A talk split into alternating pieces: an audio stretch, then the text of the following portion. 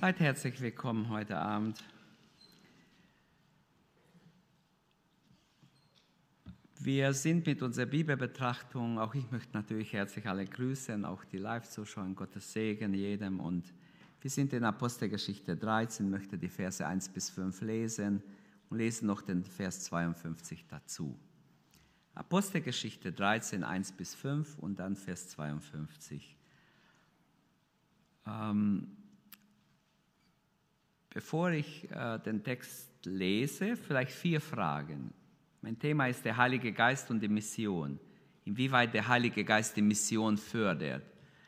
Äh, ihr seht die vier Fragen hier. Wir lesen den Text. Ich bitte, dass ihr die vier Fragen im Kopf habt. Ähm, wem offenbart der Heilige Geist seinen Willen? Was offenbart der Heilige Geist? Was hat er eigentlich hier offenbart? Wir werden es gleich sehen. Und wie wurde Gottes Berufung offenbart? War das eine Prophetie? War das einfach ein Gedanke? Oder wie wurde es offenbart? Und wer hat die Missionare beauftragt? Lesen wir den Text. Es gab in der Gemeinde in Antiochia Propheten und Lehrer, Barnabas, Simeon und auch der, Schwarz, der Schwarze genannt wurde, Lucius, der Kyrener und Manaen. Ein Jugendgefährte des Tetrachen Herodes und Saulus. Während sie aber dem Herrn dienten und fasteten, sprach der Heilige Geist, Ihr sollt Barnabas und Saulus für die besondere Aufgabe freistellen, zu dem ich sie berufen habe. Da fasteten und beteten, sie legten ihnen die Hände auf und ließen sie gehen. Ausgesandt vom Heiligen Geist zogen sie nach Seleukia hinunter, von dort setzten sie über nach Zypern. Eigentlich nur bis hierher. Dann Vers 52 noch, äh, nächstes Mal lesen wir dann weiter. Äh, Im Vers 52 heißt es, und die Jünger waren voll Freude und erfüllt vom Heiligen Geist. Bis hierher Gottes Wort. Also wem offenbarte der Heilige Geist seinen Willen? Wer hat die Antwort?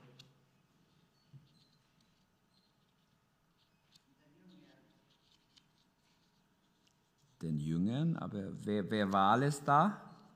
War es nur die Apostel oder waren es die ganze Gemeinde?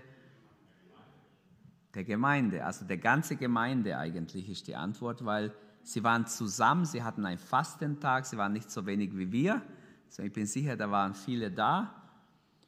Und das, die zweite Frage, was offenbarte Gott oder der Heilige Geist? Was offenbarte der Heilige Geist?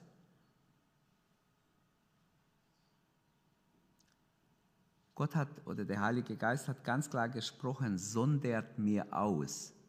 Das heißt, sendet mir aus. Gibt zwei eurer besten Mitarbeiter her. Und die dritte Frage, wie wurde Gottes Berufung offenbart? Ähm, denkt ihr, was, was, was ist eure Vorstellung? Wie hat es Gott offenbart? Es steht nicht direkt, aber was könnt ihr rauslesen aus dem Text? Während sie dem Herrn dienten, heißt es im Vers 2, sprach der Heilige Geist. Sie hatten unter ihnen Propheten und Lehre. Also ich kann mir vorstellen, dass es so war, dass Gott prophetisch geredet hat, weil manche denken, Prophetie ist vorbei, aber hier ist nicht vorbei. Da hat Gott geredet, sogar Menschen berufen. Prophetisch ist ganz klar, dass die Propheten hier geweissagt haben. Und Wer hat diese Missionare beauftragt?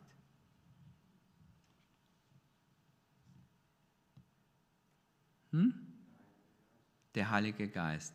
Also es steht ganz klar, dass der Heilige Geist sie beauftragt hat. Es steht aber auch, dass die Gemeinde sie ausgesandt hat. Das heißt, der Heilige Geist und die Gemeinde haben wunderbar zusammengearbeitet. Bisher war Jerusalem das Zentrum des Geschehens. Von dort aus wurde alles geleitet. Jetzt, ab Kapitel 13, ist es Antiochia.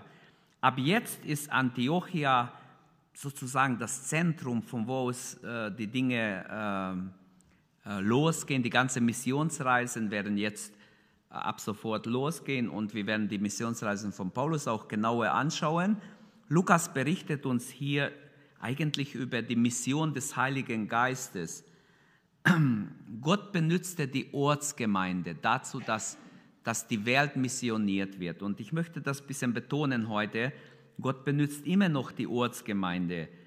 Äh, natürlich benutzt er den Einzelnen in der Ortsgemeinde, aber die Ortsgemeinde hat einen ganz wichtigen Faktor im Neuen Testament und da, wo es vernachlässigt wurde, da ist auch Mission vernachlässigt worden.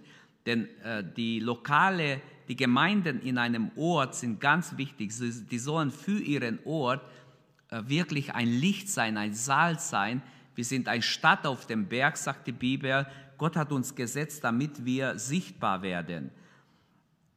Ähm, es fällt auf im Kapitel 13, äh, dass die Vorbereitung des Christentums und das Evangelium sich von Jerusalem nach Antiochia verschoben hat. Wahrscheinlich hat es auch zu tun mit der ganzen Verfolgung und die Problematik, die Ablehnung der Juden in Jerusalem, die ganzen Angriffe auf die Christen und so weiter. Der Rest des Buches ab Kapitel 13 äh, spricht über die Ausbreitung des Evangeliums von Antiochien bis nach Rom. Also wenn wir so haben, haben wollen, ab jetzt geht es von Antiochien bis nach Rom mit dem Evangelium und die Apostel, Paulus konnte mal sagen, wir haben alles gefühlt mit dem Evangelium, ganz Kleinasien habe ich gefühlt mit dem Evangelium, er und seine Mitarbeiter. Zur Umsetzung des Missionsauftrags benutzt also Gott die Lokalgemeinde. Und das ist, was der Teufel ja auch macht. Franz hat es gelesen, der Teufel ist wie ein brüllender Löwe, der umherzieht, der auch die Lokalgemeinden kaputt machen will, schwächen will, sodass dass wir vielleicht nur ähm, selten uns sehen, dass auch der Mittwochabend nicht so wichtig ist. Also ich jammere jetzt nicht, sondern ich sage es einfach, was ich denke, dass der ein Bibelabend nicht so wichtig ist. Der Sonntag soll auch interessant sein und so sein, dass es jedem gefällt, so dass wenn man kommt auch wirklich Spaß macht. Und dann, wann sollen wir endlich lernen überhaupt? Wenn alles so gehen soll, wie so der Mensch halt denkt, ich glaube, dass wir wenn wir mit dieser äh, äh, Sache mitschwimmen, dann haben wir schon verloren. Hier in Antiochien ist ein Musterbeispiel, eine solche Ortsgemeinde, wie Gott es haben möchte. Diese Gemeinde war im Gebet beisammen und suchen Gott, seinen Willen. Sie ahnen gar nicht, was heute auf dem Plan ist von Gott. Sie haben keine Ahnung, dass Gott Barnabas und Paulus haben möchte für einen bestimmten Missionsdienst. Noch nicht einmal im Traum ist ihnen das gekommen. Aber Gott hat etwas auf dem Plan gehabt.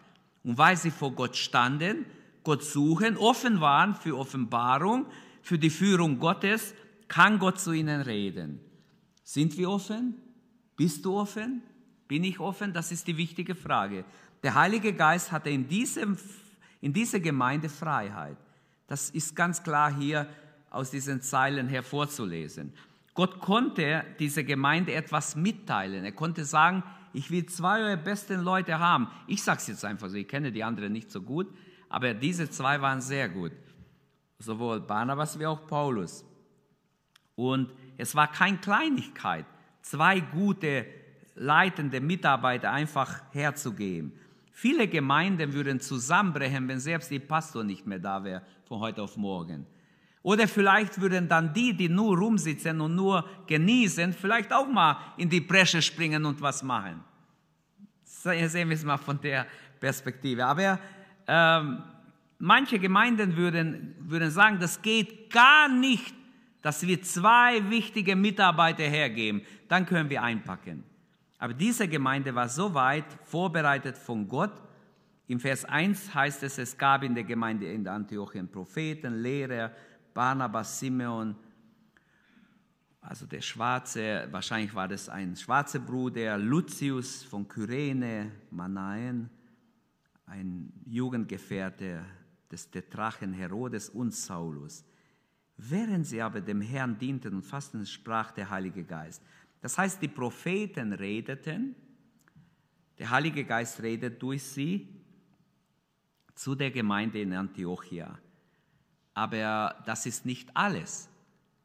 Was wir sehen müssen heute Abend, Gott hat nicht nur geredet zu ihnen, sondern sie hörten auf die Stimme der Propheten. Das ist, was oft nicht der Fall ist.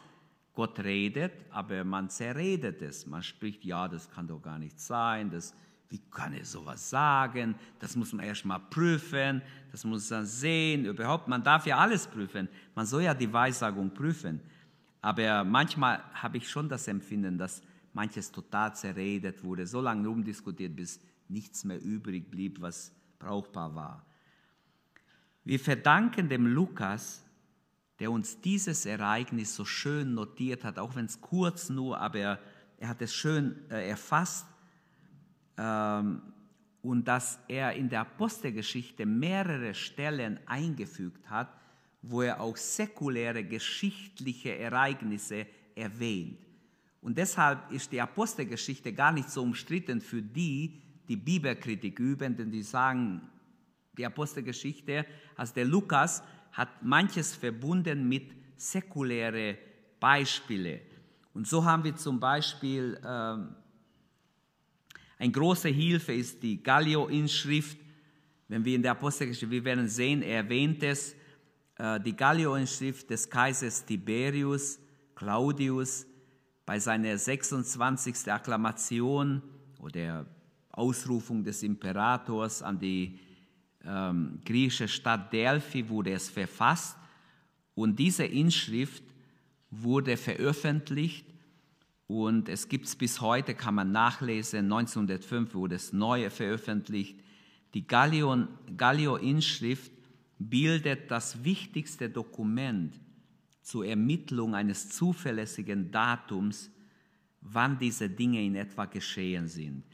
Und diese Inschrift ist verfasst zu einer Zeit, als Gallio in Delphi zuständig war. In Apostelgeschichte 18 wird es erwähnt, Vers 11. Und so gibt es noch ein paar andere säkuläre äh, Hinweise, wo man nachprüfen kann und wo man sehen kann, die Apostelgeschichte ist nicht irgendein Roman, sondern der Lukas hat es gleich verbunden mit Dingen, die damals passiert sind. Und das werden wir sehen in Kapitel 24, 24, 26, wie die ganze Herrscher mit Namen, mit ihrer Einsetzung und so weiter erwähnt werden. Ähm, eine weitere Verbindung zwischen den säkulären und biblischen Bericht des Lukas haben wir auch im Kapitel 24, Vers 27 über den Prokuratorwechsel Felix und Festus. Ähm, und das werden wir auch dann genau anschauen. Aber das hilft uns, dass wir wissen, wann diese Dinge etwa passiert sind. Das war 55 bis 57 nach Christus. In der Zeit war Paulus in Caesarea gefangen, als er vor Festus und vor ähm, Felix sprechen muss. Das waren die Jahre, wahrscheinlich Herbst 55 bis 57. Und so haben wir noch einige Hinweise. Ich werde darauf eingehen äh, Josephus Flavius und auch äh, andere berichten über eine große Hungersnot. Wir haben in Apostelgeschichte auch diese Hungersnot. Agabus, der Prophet, weissagt voraus, dass eine Hungersnot kommen wird. Er weissagt voraus, dass Paulus gefangen genommen wird und, und, und. Und all diese Dinge sind oft auch verbunden durch Lukas. Und das zeigt uns, dass er äh, ein sehr guter Geschichtsschreiber war. Aber bevor wir den Text betrachten und etwas herausholen, möchte ich noch ein paar Gründe nennen, vielleicht acht Gründe, warum wir in alle Welt missionieren sollen. Der Heilige Geist hat sich nicht verändert, so wie damals. Er wollte damals, dass seine Gemeinde rausgeht, Menschen erreicht, so wie Gott auch heute, dass wir Menschen erreichen. Jeder von uns hat irgendwo ein Missionsfeld. Da, wo wir sind in unserem Alltag, ist unser Missionsfeld. Und erstens, warum ist es so? Weil die Bibel über einen missionarischen Gott spricht. Der Vater aller Menschen, so nennt ihn Gott, der einen Plan der Rettung hat. Der Vater hat einen Plan gemacht der Rettung. Jesus hat es ausgeführt, er hat sich gegeben. Der Heilige Geist wendet es an. Zweitens, warum wir in alle Welt gehen sollen, weil die Bibel über Jesus spricht, der gekommen ist, damit die Menschen nicht verloren gehen, sondern ewiges Leben haben, an ihn glauben. Mission als Selbsthingabe des Sohnes. Drittens, Mission als Werk des Heiligen Geistes, weil die Bibel über den Heiligen Geist spricht, der beruft, der begabt, der führt und ausrüstet für die Arbeit. Und viertens, weil die Bibel über die nachhaltige und kulturverändernde Kraft des Evangeliums spricht. Römer 1 zum Beispiel, Vers 16, das Evangelium ist die Kraft Gottes zur Rettung für alle Menschen, egal ob Juden, Griechen, für alle Menschen. Mission als Dynamik des Evangeliums. Fünftens, äh, man könnte sagen, Mission als Wesensäußerung der Gemeinde Jesu. Oder weil die Bibel den Missionsauftrag als Kernauftrag der weltweiten Gemeinde Jesu anvertraut hat. Sechstens, Mission als gerechte Antwort Gottes auf die Erlösungsbedürftigkeit des Menschen. Siebtens, Mission als Chance zu Sinngebung und Entfaltung des Lebens in dieser Welt. Ich erkläre es ein bisschen. Die Bibel spricht davon, dass alle Menschen in dieser Welt ein Anrecht darauf haben, die gute Nachricht von Jesus zu hören. Jeder sollte von Jesus hören, jeder sollte das Evangelium hören. Und von seiner Versöhnung, von der Vergebung, von, von dem, was Jesus getan hat. Und 18, Mission als, Mission als Instrument der Anbetung, der Verherrlichung Gottes, weil die Bibel davon spricht, dass Menschen aus allen Sprachen, allen Nationen, allen Stämmen und Völkern kommen werden, Gott anbeten werden und ihn verherrlichen werden. Also nur ein kleiner Überblick. Jetzt gehen wir zum Text. Was steht im Text über Mission? Ich habe gesagt, ähm, die Mission des Heiligen Geistes könnten wir es überschreiben. Als erstes, die Mission des Heiligen Geistes ist was? Die Berufenen zu erkennen. Zweitens, die Berufenen auszurüsten. Und drittens, die Berufenen zu senden. Versuchen wir diese drei Gedanken ein bisschen durchzugehen. Zuerst einmal hilft uns der Heilige Geist und will uns helfen, steht uns bei, will uns dazu leiten, dass wir die Berufenen erkennen. Auch heute gibt es Berufene, Gott beruft Menschen, nicht wir berufen, Gott beruft. Aber Gott will auch uns dazu benutzen manchmal, dass wir Menschen auch ermutigen, die Chance geben. Die Gemeinschaft des Geistes in der Ortsgemeinde ist hier sichtbar. Vers 1. Ähm, es gab Propheten, Lehrer, das heißt, es gab verschiedene begabte, ausgerüstete Menschen in dieser Gemeinde, was ja echt schön ist. Lasst uns beten, dass alle fünffältige Dienst, die, diese fünffältige Dienst von Epheser 4 bei uns vorhanden ist.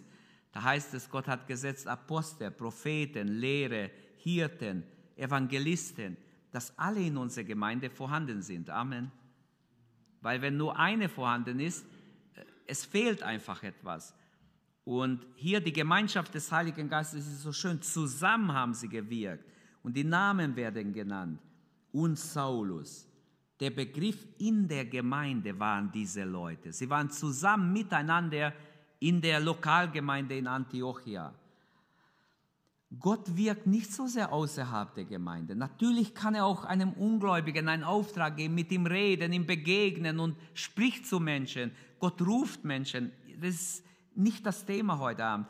Aber Gott will die Welt erreichen durch die Lokalgemeinde. Das ist auf jeden Fall biblisch. Wenn wir nur den Epheserbrief daran denken, wie sehr, wie wichtig die Gemeinde ist. Ein Grund, warum es so schwer ist heutzutage, den Willen Gottes zu erkennen, weil Streit und Unfriede innerhalb der Gemeinde herrscht. Der Dienst des Heiligen Geistes in der Ortsgemeinde. Darum geht es bei meinem ersten Gedanke die Berufung erkennen. Während sie aber dem Herrn dienten und fasteten, sie zogen an einem Strang. Wenn dein Strick ist und jeder zieht an eine Ende, dann ziehen wir, wer stärker ist, zieht den anderen. Aber wenn wir alle an einem Strang ziehen, da kann der Teufel noch so ziehen. Gott wird uns helfen, er kommt uns zu Hilfe mit seinem Heiligen Geist, dass wir siegreich sind. Amen. Dass unser Zeugnis eine Durchschlagekraft hat. Einheit in der Gemeinde ist absolut wichtig. Der Dienst des Geistes in der Ortsgemeinde. während sie dem Herrn dienten. Ich möchte das betonen. Ich habe heute so nachgedacht, was ist Gottesdienst? Ähm, Gott dienen, Gottesdienst. Wir feiern Gottesdienst, sagen wir. Wirklich? Oder genießen wir nur Gottesdienst? Gott dienen, Gottesdienst hat etwas mit Dienen zu tun. Wo ist dein Dienst sichtbar? Wo ist mein Dienst sichtbar? Wenn gesagt wird, wer möchte beten, bitte, wer, wer hat einen Dank auf sein Herz, bitte betet. Wo ist dann dein Dienst, wenn niemand betet? Da hat niemand einen Dienst? Also Gebetsdienst schon mal nicht. ich will ja euch nicht zu nahe treten oder jemand auf die Zehen treten, aber Geschwister, wir müssen ehrlich sein. Ich kann zwar sagen, ja, ich, ich geniere mich vor viele Leute zu beten. Heute sind ja wenig. Wenn Sonntag alles voll ist, kann ich nicht beten bei so vielen Leuten. Gottesdienst. Das Gebet ist frei. Wer betet? Keiner möchte beten. Oder manchmal, viele haben Angst, ja, da bete ich nicht. Wer dient Gott? Ich weiß schon, dass man Gott dienen kann, auch auf dem Sitz und innerlich beten und dabei sein und beten für, dass Gottes Wille geschieht. Beten auch während jemand predigt, beten auch während jemand etwas anderes hier tut. Das ist auch Gottesdienst, aber das ist nicht alles. Gottesdienst, wer dient? Es gehört zum Gottesdienst, dass wir dienen oder dass wir anbeten. Auch Anbetung ist ein Dienst. Wenn wir Gott verherrlichen, Gottesdienst bedeutet nicht nur absitzen und abwarten, bis, bis Amen gesagt wird, bis wir wieder gehen können. Lukas berichtet hier im Kapitel 13 von einem Gottesdienst, wo viele beteiligt waren. Er, betont extra mehrere Dienste sogar. Zweifellos will Lukas einen Einblick geben in das Leben der Urgemeinde, wie Gott dort einfach die einzelnen Apostel, Lehre, Propheten benutzt hat, in der Gemeinschaft sie gebraucht hat. Die Disziplin des Heiligen Geistes in der Ortsgemeinde. Ich habe gesagt, die Gemeinschaft, der Dienst, aber auch die Disziplin des Geistes. Gott ist gegenwärtig, Gott ist am Wirken durch seinen Heiligen Geist in diese Ortsgemeinde in Antiochien. Während sie aber dem Herrn dienten und fasteten, nochmals das Wort dienen und fasten zeigt Selbstdisziplin. Der Heilige Geist wirkt durch Selbstdisziplin, durch Selbstverleugnung. Und wo keine Selbstverleugnung ist, da ist Mangel an Geisteswirken. Glaubt mir das. Nicht Mangel an Gewohnheit oder Mangel an irgendwas oder ich bin schwach in diesem Bereich. Moment mal, Galater 5, Vers 22 sagt, eines der Frucht des Geistes ist Selbstdisziplin. Und Hingabe ist ganz wichtig. Sie waren bereit, den König Magen zu entthronen, auch wenn es nur einige Tage waren. Wir haben auch drei Tage gefastet im Januar. Ich weiß nicht, wer bereit war, wirklich sich zu entthronen oder zu sagen, ich werde fasten dieses Mal, Gott suchen, ihn wirklich ihm begegnen wollen. Diese Leute waren bereit. Auch hier haben Selbstdisziplin gezeigt, während sie vor Gott im Gebet und im Fasten standen. Sie fasteten nicht, um Gott zu beeinflussen, sondern weil sie bemerkt haben, wir brauchen Gott. Gott möge uns beeinflussen. Wir brauchen seinen Einfluss auf uns. Amen. Hier ist eine Disziplin, in der auch wir uns ruhig noch mehr üben dürfen. Es war in dieser geistlichen Atmosphäre, wo Gott hineingesprochen hat. Vielleicht, wenn sie nicht gefastet hätten, nicht Zeit genommen hätten zu fasten und zu beten, hätten wir diese drei, vier Verse gar nicht in der Bibel. Weiß ich nicht. Aber Fakt ist, dass Fasten und Gebet vorausging Gott hat geantwortet. Gott sprach in diese Situation, in diese geistliche Atmosphäre hinein. Plötzlich wird bekannt, das ist der Wille Gottes. Sendet zwei von euren Brüdern aus in die Mission. Ist das nicht schön? Ich wünschte, dass Gott genauso wirkt heute in unserer Mitte. Der Heilige Geist sprach. Er nennt sie sogar bei Namen. Barnabas und Saulus. Bibelausleger weisen darauf hin, dass die Worte Apophrizo, das hier im Griechisch steht, man kann es übersetzen mit trennen oder aussondern, auswählen, für eine bestimmte Aufgabe absondern. Ähm, wie Lukas es formuliert, es enthält die Aufforderung. Es ist etwas Einmaliges, aber es ist eine Aufforderung, macht das. Sendet mir sie aus. Die zwei, die ich genannt habe, sendet sie mir aus. Sie sollen von der Gemeinde raus und wohin ich, wofür ich sie berufen habe. Könnte es sein, dass das Gottes Antwort ist auf ihr Fasten und Beten? Liegt mir etwas daran, liegt dir etwas daran, wenn wir zusammenkommen als Gemeinde, dass wir eine geistliche Atmosphäre haben? Liegt uns etwas daran? Wie viel liegt uns? So viel oder mehr oder ganz viel?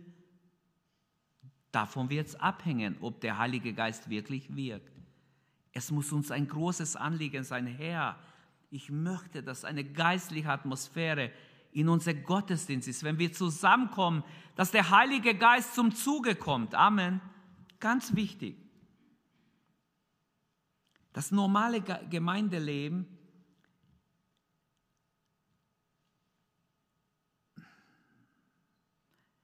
Wie sieht es bei uns aus? Hier sehen wir es, wie es aussah. Kommen wir zum zweiten Gedanken. Ich, man könnte hier noch einiges sagen zum ersten Gedanken, die Berufung erkennen. Aber jetzt geht es darum, man hat die Berufung erkannt, Gott hat sie beim Namen genannt, jetzt die Berufenen auszurüsten.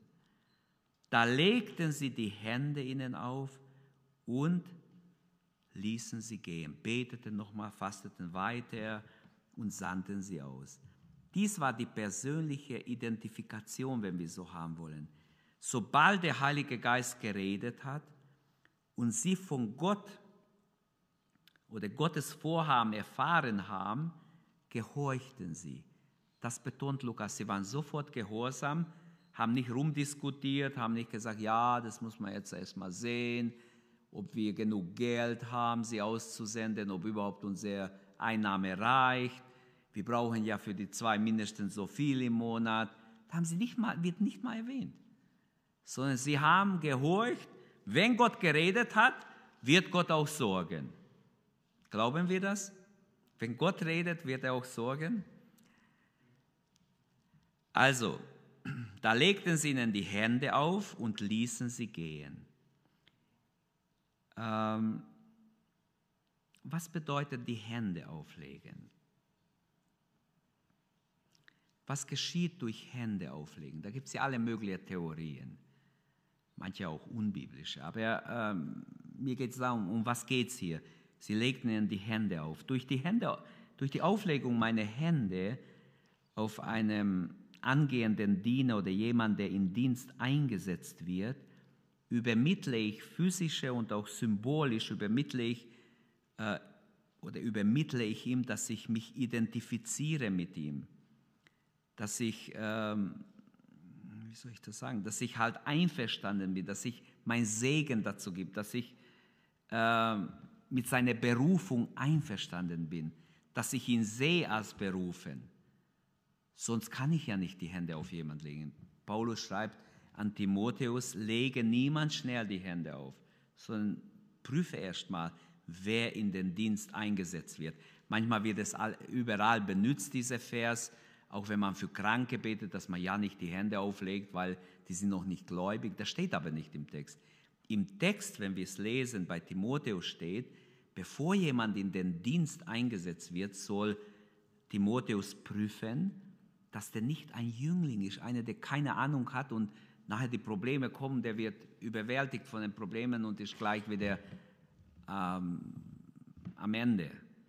Sondern er soll prüfen, es sollen Leute sein, er schreibt auch an Titus, er soll Leute einsetzen, die sich bewährt haben. Also wenn ich die Hände auflege, deshalb ähm, Paulus und Timotheus, äh, Paulus warnt ja Timotheus, aber so wären, wären die Missionare, während die Missionare hinausgehen und dem Herrn dienen und äh, hingehen. Sie wissen, wir haben die Apostel hinter uns. Sie haben uns die Hände aufgelegt, sie haben uns ausgesandt. Praktisch, sie identifizieren sich mit unserem Dienst. Sie sind nicht nur einverstanden, sie stehen dahinter. Sie beten für uns. Und so gehen sie im Namen Gottes natürlich, aber auch im Namen der Gemeinde. Sie finden in der Tat eine persönliche, so findet eine persönliche Identifikation statt, weil sie den Missionaren in der Heimatgemeinde die Hände aufgelegt haben. Ähm, dies war eine betende Identifikation, wenn wir so haben wollen. Sie fasteten weiter, weil es steht wieder, sie fasten und beten.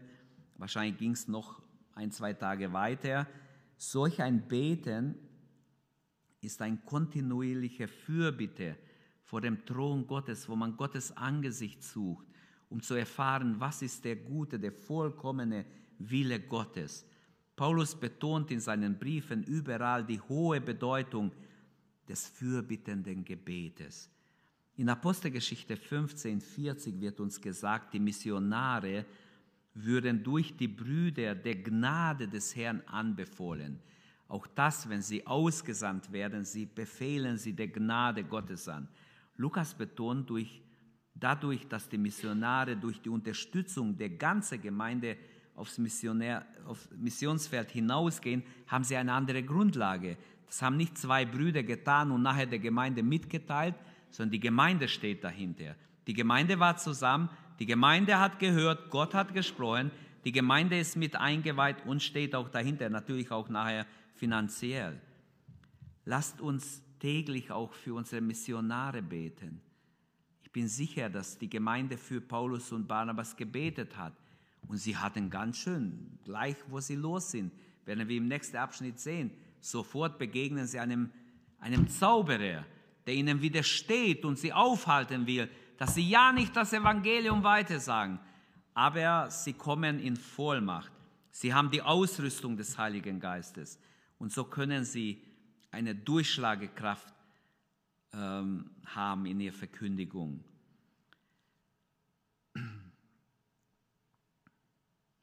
Wie können wir als Ortsgemeinde in der Erinnerung rufen, was wir regelmäßig für unsere, dass wir regelmäßig für unsere Missionare beten?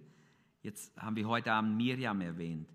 Sie ist erst vor drei Wochen weg nach Afrika. Mombasa, wenn ich es richtig weiß, ist sie. Und lasst uns für sie beten, lasst uns an sie denken. Schreibt ihr, wenn ihr ihr WhatsApp habt, das kostet dort auch wahrscheinlich nicht. Äh, es hat eine hohe Bedeutung in der Bibel, dass wir fürbittend einstehen füreinander. Lasst uns für Jürgen Rudolf beten, der auch oft in Gefahr ist, für, für ähm, Peter Thomas, für Damaris, die dort in Lusaka eine sehr gute Arbeit macht, die Damaris Vollmar. Und so alle anderen, die euch einfallen. Es war eine praktische Identifikation. Sie fasteten und beteten, legten die Hände auf und ließen sie gehen. So endet der Vers. Sie ließen sie gehen. Das heißt, sie, sie, sie sind einverstanden, aber sie senden sie auch. Entließen sie. Das trifft eher zu hier. Gemeint ist, sie gaben die Brüder frei. Sie waren einverstanden mit Gottes Reden. Sie haben gehorcht. Sie haben sie bestimmt auch ausgerüstet mit dem Nötigen und einfach ziehen lassen. Es ist ganz wichtig, dass wir nicht nur sagen, ich habe ja nichts dagegen, sondern dass ich ein Herz dafür habe. Das Reich Gottes ist ganz wichtig. Die Bibel sagt, wir sollen beten, dein Reich komme. Amen.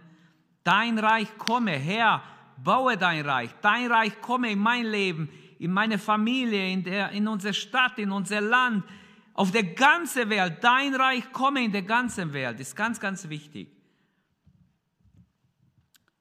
Vielleicht würden, wir haben oft geredet, wir würden gerne eine neue Gemeinde gründen. Beten wir, dass der Herr uns zeigt, wo wir es gründen sollen, wo der Platz ist. Es ist ja ganz wichtig, dass wir auch in solchen Dingen total im Willen Gottes sind dass eine Tür aufgeht, die Gott aufmacht. Der Heilige Geist und die Mission sind eng miteinander verbunden, wie wir es hier sehen. Ist es klar? Der Heilige Geist, ohne Heilige Geist gibt es keine Mission in Wirklichkeit. Und deshalb ein Missionar muss unbedingt vom Geist Gottes Er fühlt sein Geleitetsein, sonst hat er nicht viel Chance. Und was wir hier sehen, auch der Heilige Geist wählt die Missionare aus. Der apostolische Dienst des Barnabas und Paulus steht unter dem Segen des Heiligen Geistes. Der Heilige Geist spricht, er beruft, er sagt, wer kommen soll, wen er haben will und so weiter. Der Dienst der ersten Missionare ist aber gleich gekennzeichnet vom Widerstand. Wir werden es in den nächsten Abschnitten sehen, Widerstand um Widerstand. Aber Gott ist Sieger. Das Evangelium ist nicht gebunden, Amen, sondern hat Kraft zu wirken, auch da, wo Widerstand ist. Satan will, ähm, will manche Gegenden einfach nicht freigeben. Da kommt jemand und verkündigt das Evangelium und es entsteht sofort Widerstand. Zum Schluss dieses äh, Kapitels werden wir noch sehen, dass, äh, dass äh, Widerstand überall da ist, wo Gott wirkt. Erstmal ist Widerstand. In einem, ich las über ein afrikanisches Dorf, wo ein Missionar mit einem Einheimischen mit seinem Auto fuhr und ähm, es war eine totale Auseinandersetzung mit den Mächten der Finsternis. Ähm, ein unerreichter Stamm, das erreicht werden soll. Und sie gingen hin und haben versucht, dort irgendwie jemand zu gewinnen und es war sehr, sehr schwierig. Der Stammesoberhaupt hat die ganze Zauberer aufgerufen, dass sie die Straßen total verfluchen, damit irgendein Unfall passiert. Und tatsächlich, der Missionar und sein Mitarbeiter haben sich überschlagen. Der Einheimische war gleich tot, der Deutsche war total verletzt, musste nach Hause mit seiner Familie monatelang. Aber ähm, als er wieder gesund war, hat Gott ihm auf dem Herz gelegt, du gehst wieder genau in dem Dorf zurück, wo du verunglückt bist. Und er hatte eine Bürde, eine Last hinzugehen. Die Zauberer dort haben gesagt, der ist auch schon längst tot, seht ihr, keine Spur mehr von ihm, der ist längst tot. Das ganze Dorf wusste, sie sind beide umgekommen. Also unsere Geister sind stärker. Aber nach, ich weiß nicht was, halbes Jahr oder dreiviertel Jahr kam wieder der deutsche Missionar zurück mit seiner Familie. Und als er zurückkam, waren die Leute so überrascht und so baff, die blieben mit offenem Mund, dass der wieder lebt. Die haben gedacht, er ist wieder auferstanden. Und alle wollten ihn hören, alle wollten ihn sehen, alle wollten von ihm hören. Und da hat er eine richtige offene Tür bekommen und konnte Gottes Wort erst recht verkündigen. Und manch eine bedeutende äh, Stammeshaupt hat sich da bekehrt und es entstand doch äh, Gemeinde auch in diesem Ort. Der dritte Gedanke, die Mission des Heiligen Geistes ist die Berufenen zu senden. Ich habe es erwähnt, Vers 3 und 4. Da fasteten sie, beten sie, legten ihnen die Hände auf und ließen sie gehen. Und jetzt steht im Vers 4, ausgesandt vom Heiligen Geist zogen sie nach Seleukia hinunter und so weiter. Sie verkündigten das Wort Gottes.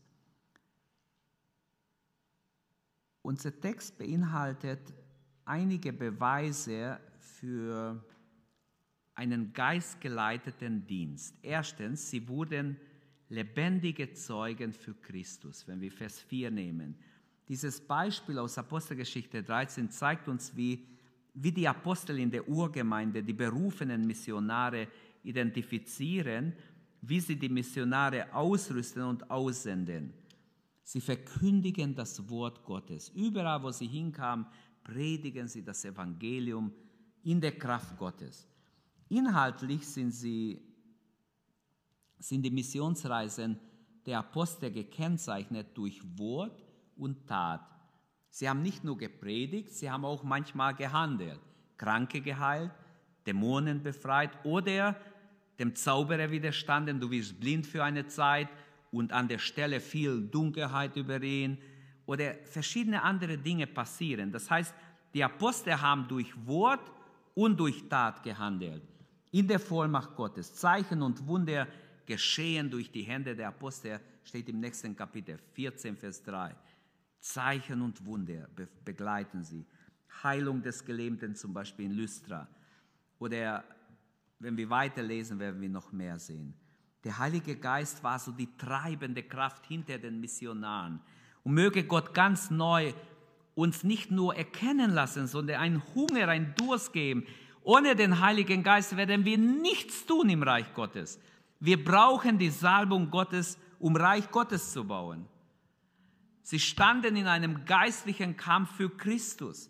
Wenn wir die nächste Verse, und ich will darauf nicht eingehen, das werden wir nächstes Mal behandeln, dann sehen wir, dass sie in einem riesen geistlichen Kampf standen. Und doch, egal wie stark die Dämonen, die ganze Macht der Finsternis war, Gott, der in ihnen ist, der Heilige Geist, der in ihnen ist, ist viel stärker. Auch wir begegnen manchmal okkulte Mächte. In manchen Ländern sind die okkulte Mächte wirklich auch noch viel mehr zu spüren. Ähm, besonders im Missionsdienst begegnet man okkulte Mächte. Wo ich in Korntal studiert habe, da kamen immer Missionare. Das ist ja Missionsschule. Und da kamen immer Missionare für einen Monat nach Hause. So, es waren immer frische Missionare da von irgendwo aus der Welt. Und da habe ich viel, viele gute Zeugnisse gehört.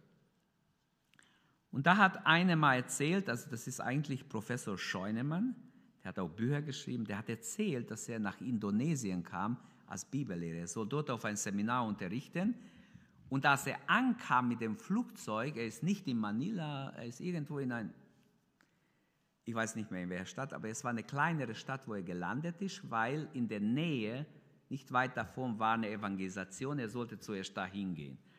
Und als er da gelandet ist, kam ein Mann ihm entgegen, der hat ihm alles gesagt, woher er kommt, was er will, was er macht und so weiter. Er hat ihm alles vorausgesagt. Also ein okkulter Typ. Und er stand da, er wusste gar nicht, was der will. Der hat ihm gesagt, du kommst von Deutschland, du bist das und das, du machst das und das, du wirst jetzt, gehst zu einer Evangelisation und dort wirst du predigen und so. Und dann hat er ihm noch ein paar Sachen gesagt. Und er spürte, was für eine böse Macht aus diesem Mann rausging, hat er gesagt. Und er hat gesagt, äh, als er nächsten Tag gepredigt hat, er hat gerade abends, es war ein großes Zelt, hat er gepredigt, und plötzlich kommt der Mann rein. Genau, er hat den Mann erkannt. Der gleiche Mal, als er reinkam, haben die Leute geguckt. So, die Leute sind schier in Ohnmacht gefallen.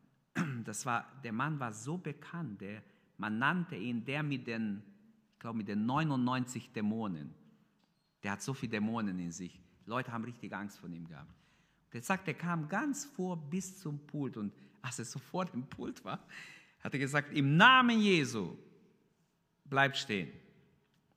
Und der Mann ist in Ohnmacht gefallen, ist einfach umgekippt. Also wahrscheinlich die Dämonen haben ihn umgehauen. Da haben ihn Mitarbeiter rausgetragen und fingen an, mit ihm zu beten, ihn zu befreien. Und er hat weiter gepredigt. Während er gepredigt hat, haben die draußen mit ihm gebetet und tatsächlich der Mann wurde frei. Nach ein paar Tagen war der richtig, richtig frei, war im Gottesdienst, hat Zeugnis gegeben und so weiter.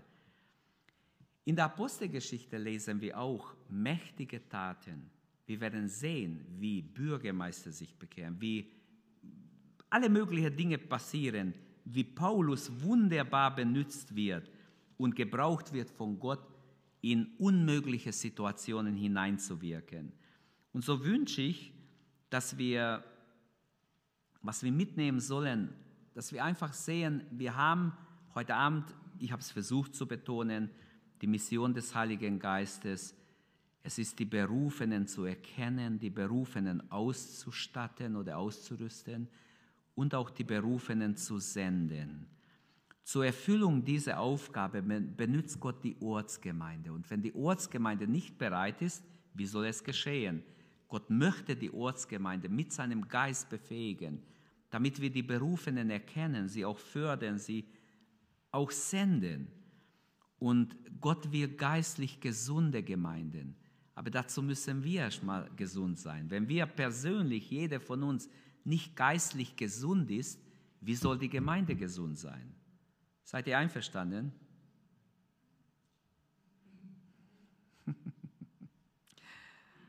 Oh je, Leute. Gott will geistlich gesunde Gemeinden. Ich bin davon überzeugt. Und die Begegnung mit okkulten Mächten ist bis heute real.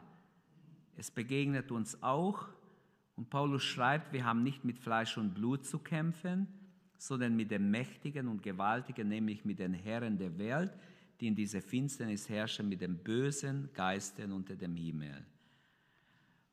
Ähm, ich wünsche, dass wir, dass wir uns bewusst werden, auch wir brauchen das Wirken des Geistes mehr denn je in unserer Gemeinde. Aber nicht nur in der Gemeinde, das wird so allgemein, in unser Leben und dass wir ein Herz haben für die Mission. Der Heilige Geist ist absolut für die Mission. Seine Mission oder die Mission ist sein und er hat ganz wichtige Anteil an der Mission und er versucht, die Mission voranzubringen. Und die Frage ist, lassen wir uns von ihm gebrauchen? Lasst uns aufstehen zum Gebet.